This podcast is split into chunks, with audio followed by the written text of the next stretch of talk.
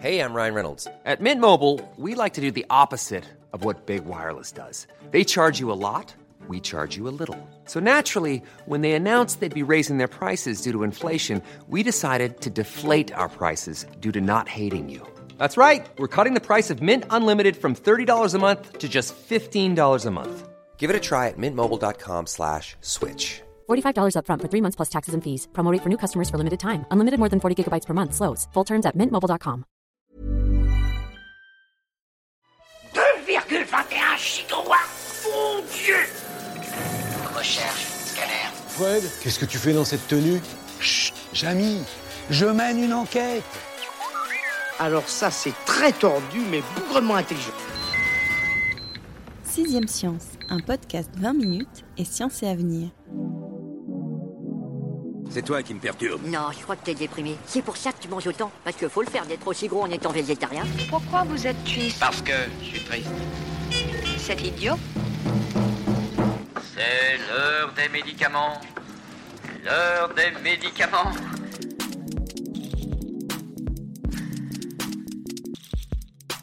Le diagnostic podcastique est tombé, Sixième Science traverse un épisode dépressif. Mais on va pas se laisser abattre puisque notre équipe s'est mise en ordre de bataille pour passer en revue toutes les nouvelles façons de combattre cette maladie que certains observateurs décrivent comme le mal du siècle.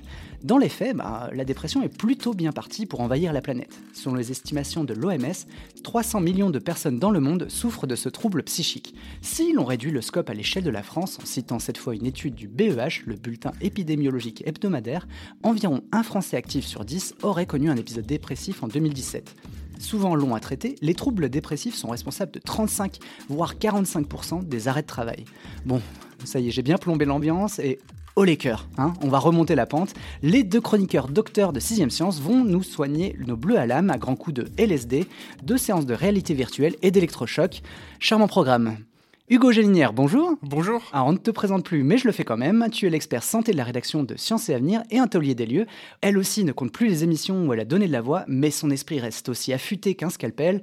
Oyana Gabriel est journaliste santé à 20 minutes. Bonjour Oyana. Bonjour. Votre mission à tous les deux, si vous l'acceptez, sera de nous remonter le moral. Est-ce que tout le monde est partant On est parti. Bon, Ah bah oui. justement, avant justement de s'atteler à remonter le moral, on va l'enfoncer un petit peu plus. Je voudrais bien qu'on s'arrête une seconde sur une définition de la dépression. Cette maladie est souvent présentée, je l'ai dit un peu plus tôt, comme le mal du siècle. Mais Oyana, est-ce que tu peux vraiment nous dire ce qu'il y a derrière le terme de dépression? Alors les Grecs parlaient de mélancolie, Baudelaire de spleen et Césaria Evora de saudade. Mais en fait, le terme de dépression ne naît qu'il y a environ un siècle. Et le problème, c'est qu'on a beaucoup de mal à savoir ce qu'il y a derrière.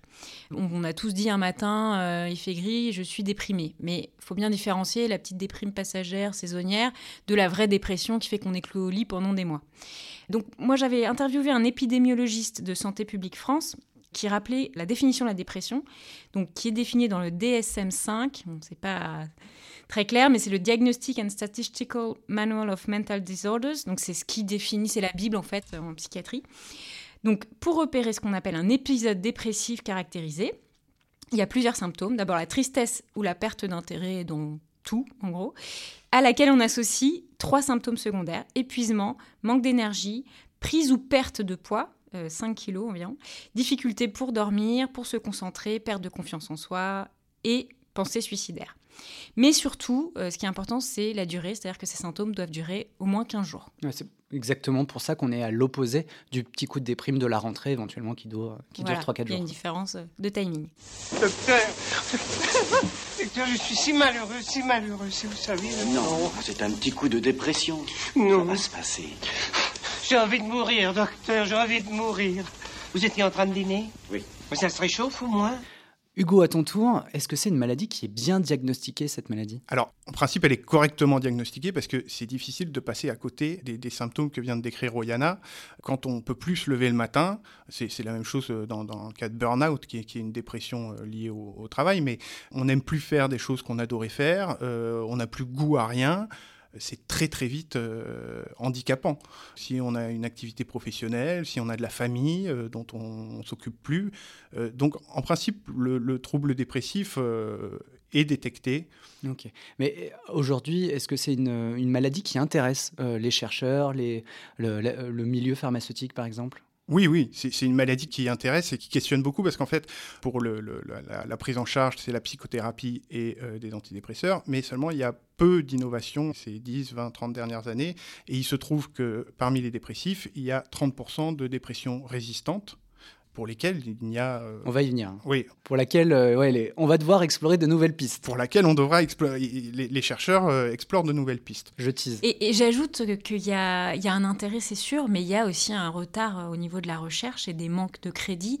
Quelques chiffres juste rapidement. C'est en 2016, l'assurance maladie disait qu'en France, il y a 7 millions de personnes qui sont prises en charge pour des troubles psychiatriques. Ça veut dire quand même 20 milliards d'euros.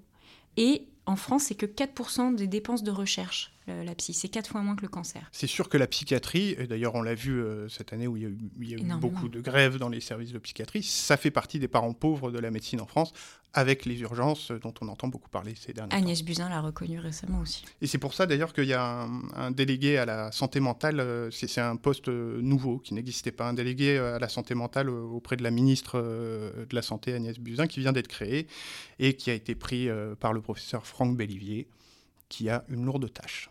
Oui, effectivement.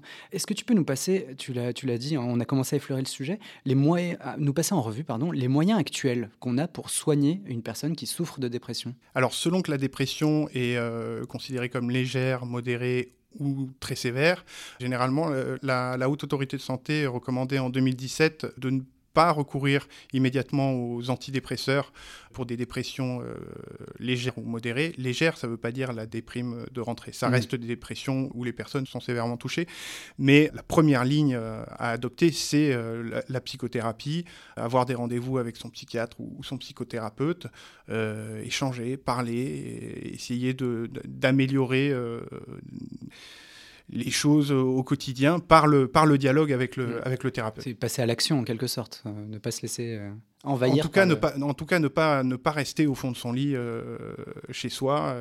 parce que la dépression est quand même un, facteur de risque très important du, du suicide. Et du côté de la prise en charge médicale, enfin médicamenteuse, qu'est-ce qu'on donne finalement à, une personne qui est euh, souffrante de dépression? Les antidépresseurs, qui parfois ont mauvaise presse, mais euh, dans le cas de, dépression sévère, euh, s'avèrent dans la plupart des cas euh, efficaces.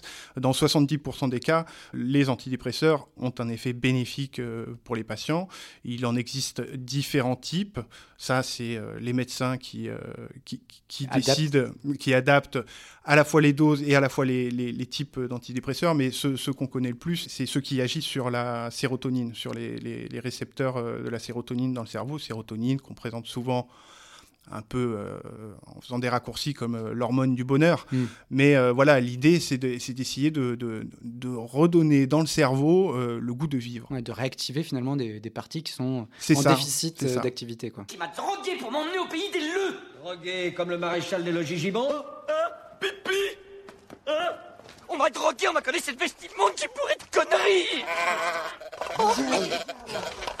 Alors maintenant, on a tourné un petit peu la page euh, de présentation de la dépression. Vous savez à qui vous avez affaire désormais.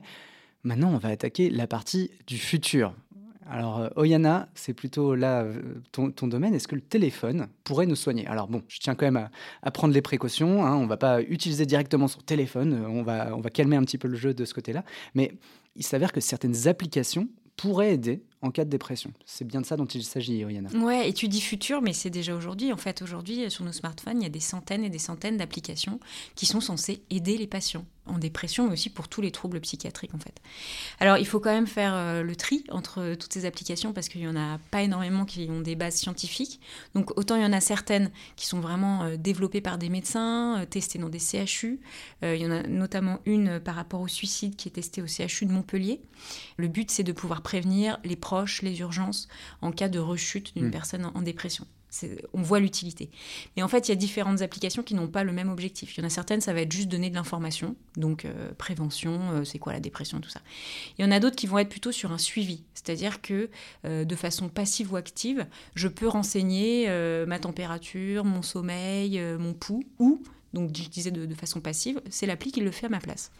Donc ça, ça peut être euh, utile euh, au niveau du suivi, surtout quand on parle euh, de, déserts médicaux, de délais d'attente énormes, de manque de psychiatres, on, y revient, au manque de moyens. Alors voilà, il faut quand même faire bien le ménage dans ces applications et pour le moment c'est c'est pas trop le cas parce qu'il peut y avoir des, des cas dramatiques. Je lisais qu'il y avait une application pour les troubles bipolaires qui conseillait aux patients de boire de l'alcool pour limiter l'angoisse. Super. Ça vous donne une petite idée. Efficace. bon, on vous déconseille, hein, évidemment. Vous devriez pas mélanger l'alcool et les médicaments. Mais pourquoi pas? C'est une belle morale pour cette histoire. Et en, en parlant euh, justement de- d'applications de, téléphone, euh, j'ouvre une petite parenthèse, on a mené un sondage auprès des, des lecteurs de 20 minutes en leur posant la question de savoir quel était le, le réseau social euh, le plus anxiogène pour eux. Et euh, je ne sais pas quelle serait pour vous la, la réponse la plus évidente, Twitter, Facebook ou Instagram. Il s'avère que c'est Instagram qui a remporté euh, plus d'un tiers hein, des voix, suivi de Facebook, puis euh, talonné euh, de Twitter. Est-ce que c'est un chiffre qui vous surprend? Instagram, non, pas vraiment, parce que les gens ont tendance à ne poster leur vie que sous des, de très beaux atours et que forcément, ça, les, réseaux sociaux sont, là, pour ça aussi. On se compare. Et Instagram, si j'ai bien compris, j'ai pas Instagram, mais il y a que des photos. Les photos sont belles, les gens sont beaux, ils ne postent que les moments agréables, évidemment, parce que personne n'a envie de voir quelqu'un qui va pas bien. Donc non, ça ça me surprend pas. Cela dit, quand on, traîne beaucoup sur Twitter, euh, les informations euh, qu'on peut y trouver sont parfois aussi très déprimantes. Ouais. Moi, je, je, je commence à aller sur Instagram un peu en mode sous-marin, mais comme je suis journaliste santé, c'est plutôt pour aller voir des personnes qui parlent du cancer. Donc, je pense que globalement, euh, évidemment, on se met, euh, on se présente sous son meilleur jour et on poste des photos de plage euh, magnifiques. Mais il y en a aussi qui sont là pour euh, parler de leur quotidien, euh, qui est pas toujours Témoigner, quoi. rose. Voilà.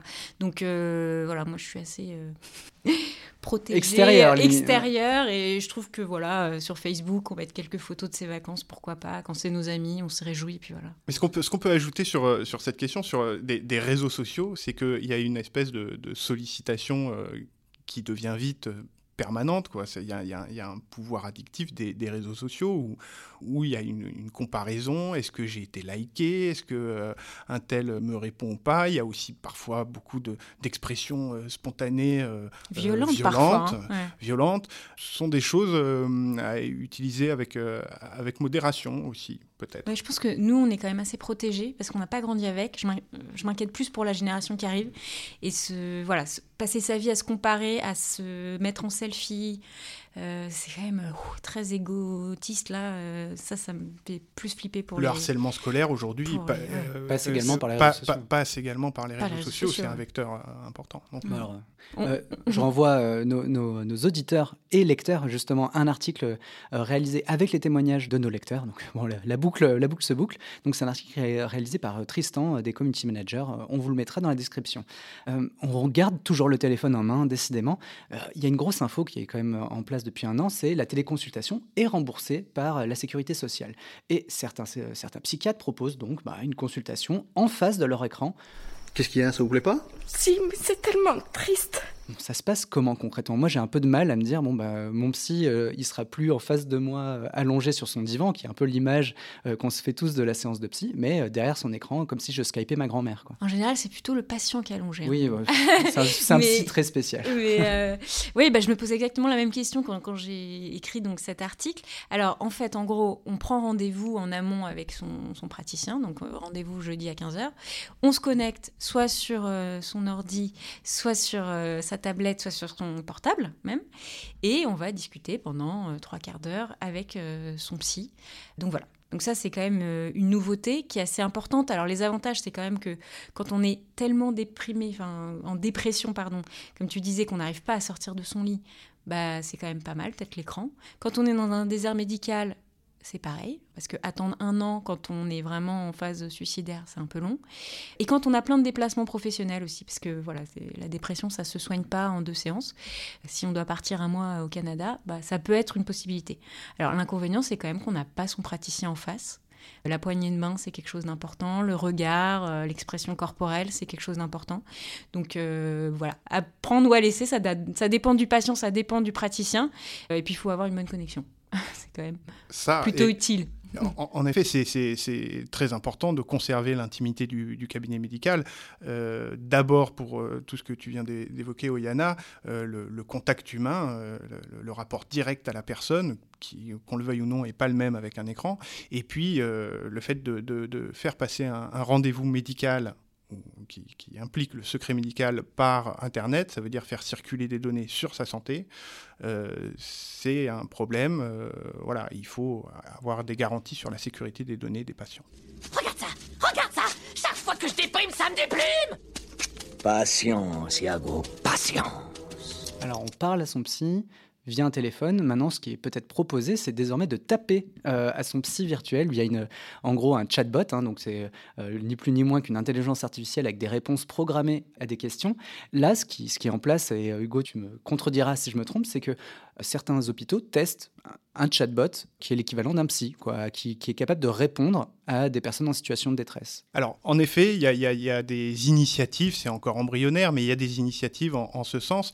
L'intérêt du chatbot, qui n'est pas avéré en, encore, mais c'est d'avoir toujours quelqu'un à qui parler en cas d'un épisode de détresse euh, et il est 3 heures du matin, ça va pas du tout. Euh, euh, voilà. Parler à un chatbot, contrairement à ce qu'on pourrait penser, ça peut avoir une utilité. Il y a des études, une en particulier, qui a montré que elle était faite sur un jeu de foot. Donc on jouait contre des adversaires qui étaient des robots eh bien, euh, il y avait la même implication euh, émotionnelle que si on jouait face à des personnes euh, réelles. Bon, l'étude est un peu compliquée, mais ils ont montré qu'au final, à force de s'adresser à un robot, on en oubliait qu'il n'était pas humain et que cette dimension de, de distance qu'on peut avoir vis-à-vis d'un algorithme, d'un programme, s'effaçait pour peu qu'on accepte de jouer le jeu en quelque sorte. Et c'est pour ça, alors il y, a une application en particulier dont on a beaucoup entendu parler, Replica, qui est un chatbot, euh, voilà, qui est une espèce de copain virtuel.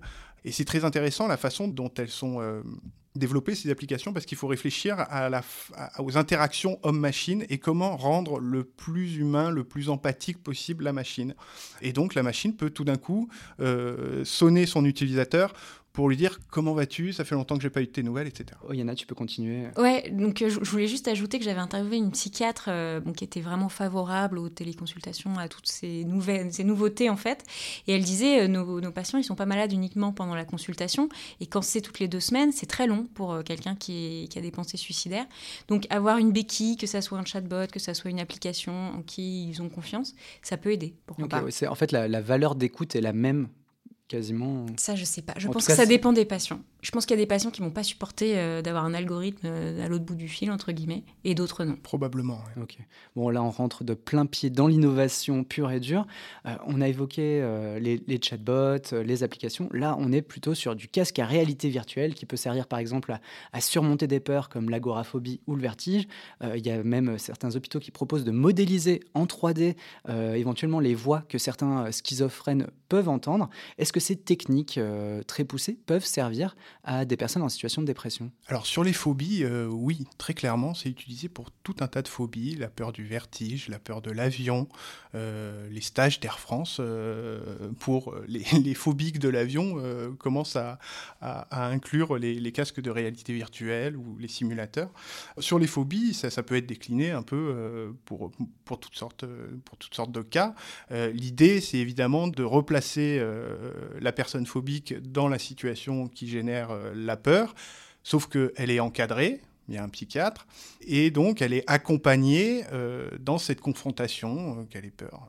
De, oui, et puis elle peut arrêter à tout moment. Elle peut arrêter à tout moment, c'est un cadre sécurisant, et puis euh, l'idée c'est de désensibiliser progressivement la peur sans, sans connaître le danger auquel on, on pense.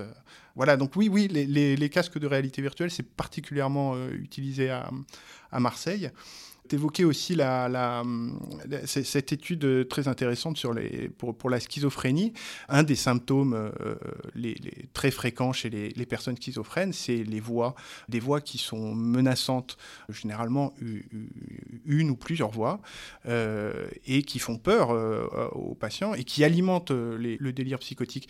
Là, ce qu'ont fait les, chercheurs euh, anglais, c'est de mettre un visage sur cette voix, c'est-à-dire qu'ils qu font des avatars ils essaient de reproduire le plus possible la voix qu'entend le, le, patient. Donc ça, ça, ça, passe par un développement euh, des échanges avec le patient. L'équivalent d'un profiling euh, policier. Quoi. Voilà, exactement. Et, euh, et ensuite, l'idée, c'est de mettre le patient euh, face à ce visage qui incarne la voix qu'il entend et de le faire interagir avec cette voix, de lui dire non, ce que tu dis est faux, euh, va-t'en, euh, je, n'ai pas envie de t'entendre, ce genre de choses.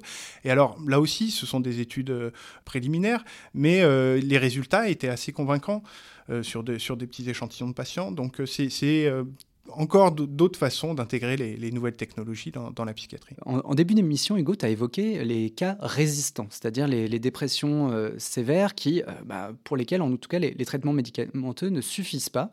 Et euh, j'ai découvert dans le dossier que bah, l'électricité, via des électrodes ou même des électrochocs, une très très vieille technique, ainsi que le magnétisme, étaient des pistes à envisager pour, par la médecine. Tout à fait. Alors, contrairement à ce qu'on croit, les, les électrochocs n'ont pas été abandonnés et ne sont pas une technique euh, barbare, comme euh, ça, a pu être montré. Évidemment, ça a été euh, utilisé dans la psychiatrie dans les années 50 de façon un peu sauvage, mais, mais l'idée de ces... Alors que ce soit en effet électromagnétique ou par électrode même placée dans le cerveau, ou les électrochocs, donc on pose vraiment deux bobines de chaque côté de la tête. L'idée, c'est de, c'est, de créer quelque chose dans le cerveau on ne sait pas exactement euh, euh, toujours ce qu'on recherche, mais l'idée c'est de, modifier la configuration euh, cérébrale qui rend le patient malade. Parce qu'on parle de maladies psychiques, mais ce sont des maladies du cerveau, que ce soit un, déficit de sérotonine ou d'autres, une déstructuration de certains réseaux et de certaines connexions.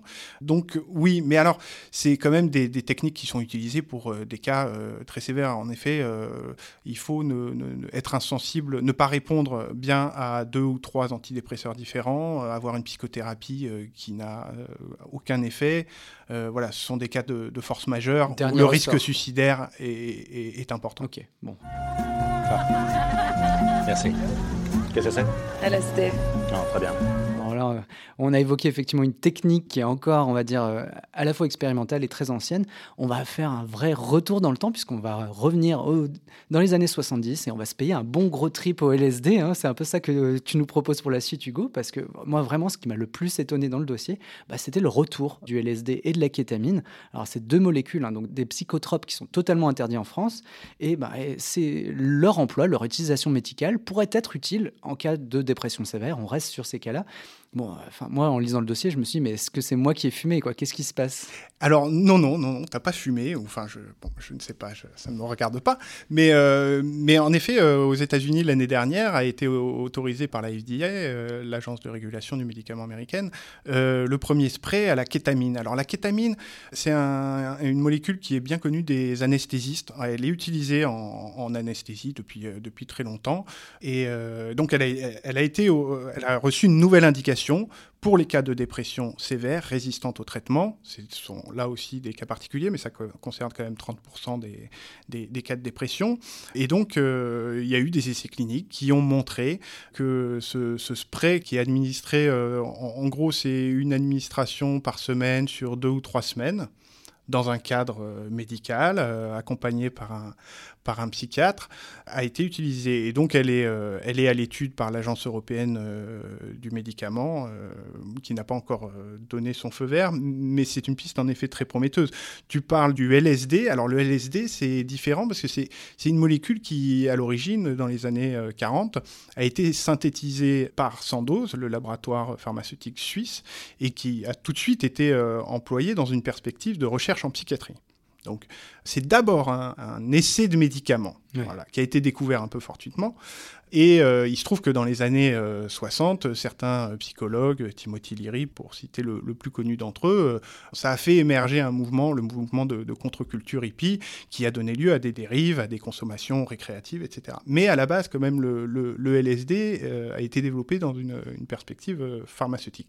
Pourquoi ça revient? Et en effet, ça revient très fort depuis le début des années 2000 c'est que on s'est rendu compte que donc l'idée du LSD, c'est de faire euh, un, trip, ce qu'on appelle un trip, euh, une expérience psychédélique qui est intense sur le plan psychique, sensoriel, et de créer une espèce d'électrochoc, pour le coup, mais d'électrochoc euh, mental, positif. chez le patient. Et donc, depuis le début des années 2000, on a vu de nouveaux essais se, mener. Alors, pas en France, on est euh, assez euh, réticent encore, ouais. Mais, mais en Angleterre, Suisse et, États-Unis, il y a, plusieurs dizaines d'essais qui ont été menés et ça peut concerner tout un tas de, troubles, de troubles psychiques. Alors la dépression, On en parlait, mais les addictions aussi, l'addiction à l'alcool, aux drogues dures, ça fait partie des troubles qui pourraient être euh, traités par ces, molécules dites psychédéliques. D'ailleurs, c'est un mouvement qui revient assez fort. On, le voit cette année, il y a eu deux centres euh, de recherche dédiés aux psychédéliques qui ont ouvert, un en Angleterre et un autre tout récemment, il y a, une semaine. L'annonce a été faite à l'université John Hopkins euh, à Boston aux États-Unis doté d'une enveloppe de 17 millions de dollars pour euh, commencer euh, à, faire des recherches euh, là-dessus. Alors pour donner une idée de comment ça se passe, il y a une, pièce très confortable, un canapé, le patient s'allonge sur le canapé, un masque sur les yeux, on lui donne une dose plus ou moins importante de LSD, mais il y a aussi la, psilocybine qui est testée, qui est la molécule psychoactive des champignons hallucinogènes. Et donc, c'est d'avoir une expérience psychédélique où le psychiatre va essayer en même temps de travailler sur les peurs, euh, les, humeurs. Euh, voilà. L'idée, c'est de se servir de l'état dissociatif qu'induit le, psychédélique pour essayer de modifier la, configuration mentale du patient. Et ça a une base euh, cérébrale qui, qui, commence à être mieux connue, c'est-à-dire que la, prise de psychédélique dans le cerveau va se traduire par une espèce de surconnexion, de surstimulation cérébrale. C'est ce qui produit les hallucinations visuels euh, qui ont été rapportés euh, largement par le, mouvement hippie, mmh. justement. Donc ça crée une espèce d'explosion neuronale dans le cerveau dont on va se, servir pour réorganiser un peu tout ça. Mmh. Et donc toi, tu imagines très bien effectivement des, éventuels addicts, on a dit à l'alcool ou éventuellement à la cocaïne ou héroïne, on va leur donner du LSD ou de la kétamine pour, pour se défaire de leurs addictions. C'est une piste qui n'est plus à exclure. Ouais. Voilà. Il faut faire très attention parce qu'évidemment, ça reste euh, des, drogues et, on sait que les dérives récréatives euh, sont, potentiellement là puisqu'elles ont déjà eu lieu. attention quoi. Oui, attention particulièrement. Ça, c'est un mouvement qui se développe en Californie. C'est le professeur Fossati, chef de, service euh, à la Pitié Salpêtrière, qui, qui expliquait ça. Il y a un risque, c'est de rentrer dans une consommation qui soit plus répétitive. aux États-Unis, dans la Silicon Valley, etc., il y a une une, mode qui est de micro-doser le, LSD. C'est-à-dire qu'ils prennent de, toutes petites doses qui vont pas déclencher d'hallucination, mais euh, voilà, qui vont booster la qui vont booster un peu la productivité, la créativité. Et là, on rentre dans une consommation euh, qui est problématique puisqu'elle hmm. puisque elle est répétitive. L'idée des médecins qui travaillent sur ces pistes-là, qui peuvent faire sourire, mais qui sont assez sérieuses en réalité, puisqu'on a peu de nouvelles molécules euh, en, psychiatrie. L'idée, c'est voilà, de faire une fois, deux fois, et de voir si, euh, s'il y a des vrais effets. S'il y a des vrais effets. Et il y a pas mal d'essais cliniques. C'est pas pour rien que la kétamine a été utilisée. Les essais cliniques euh, ont permis, voilà, à des patients qui étaient résistants au traitement antidépresseur euh, de sortir de la dépression, ce qui est quand même euh, un atout euh, mm. conséquent. Parce que c'est vrai que la molécule de, kétamine qui a été autorisée sur le marché américain, elle, est donc dans un spray nasal qui ressemble très pour très à un spray nasal pour se déboucher les nerfs. mais vraiment, hein, c'est assez effrayant de se dire que potentiellement dans son armoire à pharmacie, on pourrait se tromper de, spray nasal. Tout à fait, mais ça n'arrivera pas parce que ça ne sera pas, ça, ça ne peut pas être délivré à la maison c'est dans un cadre hospitalier uniquement. Il a avalé trois boîtes de médicaments et deux litres de lotion capillaire, on a appelé le SAMU. C'est la troisième fois qu'il vomit. C'est du bidon, Thérèse L'apothicaire pense qu'il est sorti d'affaire. Hein. Bah, justement, euh, c'est vraiment, euh, moi, en, lisant ton dossier, c'est une question euh, qui m'est venue spontanément, que je trouve, enfin, la réponse m'intéresse, c'est de savoir bah, comment ces hôpitaux étrangers, parce que justement, en France, c'est vraiment à l'essai, mais peut-être qu'aussi c'est un, un, problème pour eux, comment ils se fournissent dans ces psychotropes totalement illégaux? Alors la difficulté, c'est pas tant de, synthétiser la molécule, les chimistes savent faire ça depuis, depuis plus de 50 ans. La difficulté, c'est d'obtenir les autorisations des agences réglementaires, qui vont évidemment demander des, garanties euh, aux services euh, médicaux. Donc je, me souviens avoir discuté avec euh, le professeur David Nutt en Angleterre, qui est un ponte dans ce, domaine de recherche, et qui expliquait que c'était compliqué de se les procurer parce que il, il faut se, par exemple acheter un coffre-fort.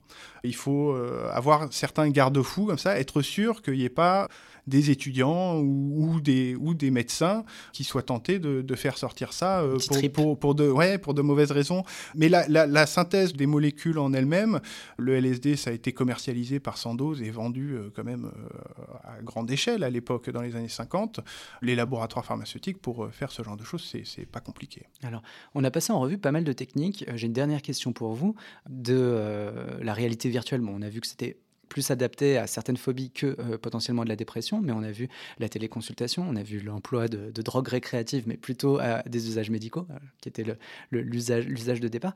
Quelle est la piste euh, qui vous semble la plus intéressante aujourd'hui, la plus prometteuse pour les, les, dépressions classiques, mais surtout les dépressions sévères? Pour les dépressions sévères, il y a n'y a pas tant de pistes que ça.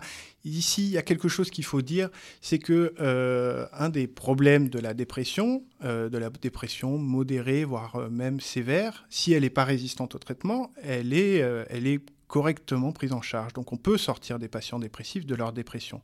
La difficulté, c'est que la récidive est très fréquente. C'est-à-dire que et, peut-être et, peut être plus grave. c'est ça.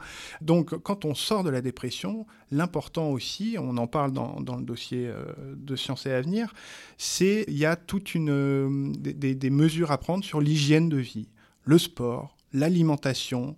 Ce ne sont pas des choses anodines parce qu'on montre euh, également qu'une une mauvaise alimentation ou ne pas faire de sport ou, ou ne pas voir euh, de personnes, l'isolement, euh, voilà, ce sont des, choses qui vont accroître euh, l'inflammation dans l'organisme. Et ça, c'est une piste très intéressante. On se rend compte que cette inflammation systémique va favoriser les épisodes dépressifs. Donc, une personne qui arrive à sortir de sa dépression, devrait, euh, en toute logique, mais ça c'est quelque chose qui se voit avec le, avec le médecin, les psychiatres sont très au courant des avancées de la recherche, mais c'est de euh, revoir peut-être son mode de vie, euh, faire attention à pas se surmener si on a des activités professionnelles prenantes ce, genre de choses. Je, refais une mini parenthèse par rapport à ce que tu as dit pour que nos auditeurs comprennent bien. C'est tu as utilisé le terme d'inflammation parce que en gros l'épisode dépressif se traduit par une inflammation euh, physique. Oui, la, dépression se caractérise en, effet par une inflammation euh, dans l'organisme des tissus. Alors c'est pas une inflammation comme on, la connaît, comme on, se coupe, on a une plaie, ça devient rouge autour, mais c'est le même mécanisme. Ça se voit pas, mais c'est une espèce d'inflammation euh, intérieure généralisée euh, qui joue un rôle important dans la dépression. Ok, merci pour la précision. Alors, déprimé ou pas, j'espère en tout cas que votre morale est remontée d'un cran pendant l'émission. On doit ce petit miracle aux deux rayons de soleil de l'émission, Oyana Gabriel et Hugo Janinière. Merci à tous les deux. Merci, à toi. Mais tout le monde n'est pas guéri, loin de là. Alors dans le studio, j'en vois encore qui regardent vers le bas la mine grise. Je parle évidemment euh, des micros de 6 science et non des intervenants. Pour les aider à redresser la tête et retrouver goût à la voix, le plus doux des médicaments serait un mot de votre part et quelques étoiles sur la page iTunes de 6 science. Bon voilà, j'ai fait, j'ai quémandé euh, quelques commentaires et des étoiles, n'hésitez pas à nous solliciter. Alors comme nous n'avons pas encore de chatbot podcaster, je vous propose de taper la causette entre humains hein, via clavier interposé, vous pouvez même nous appeler au standard de 20 minutes, à l'adresse mail podcast at 20minutes.fr, on pourra même faire une téléconsultation podcastique si vous le souhaitez. À dans un mois. Et n'oubliez pas, on envoie la science dans tous les sens. Y a pas de cafard, y a pas de déprime. Quand les assiettes sont des copines, j'ai la cote pour jongler avec mes potes chandeliers. Tout ça dans la tradition des grandes maisons. 2,21 gigawatts Mon Dieu Recherche, scanner. Fred, qu'est-ce que tu fais dans cette tenue? Chut, Jamy, je mène une enquête. Alors ça, c'est très tordu, mais bougrement intelligent.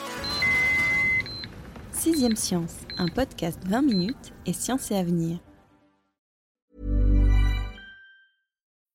When you need mealtime inspiration, it's worth shopping Kroger, where you'll find over 30,000 mouthwatering choices that excite your inner foodie. And no matter what tasty choice you make, you'll enjoy our everyday low prices, plus extra ways to save, like digital coupons worth over $600 each week. You can also save up to $1 off per gallon at the pump with fuel points. More savings and more inspiring flavors make shopping Kroger worth it every time. Kroger, fresh for everyone. Fuel restrictions apply.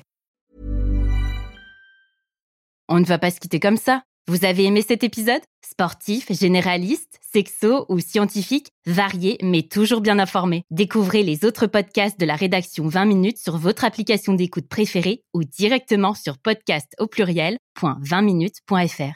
Et merci de nous avoir écoutés.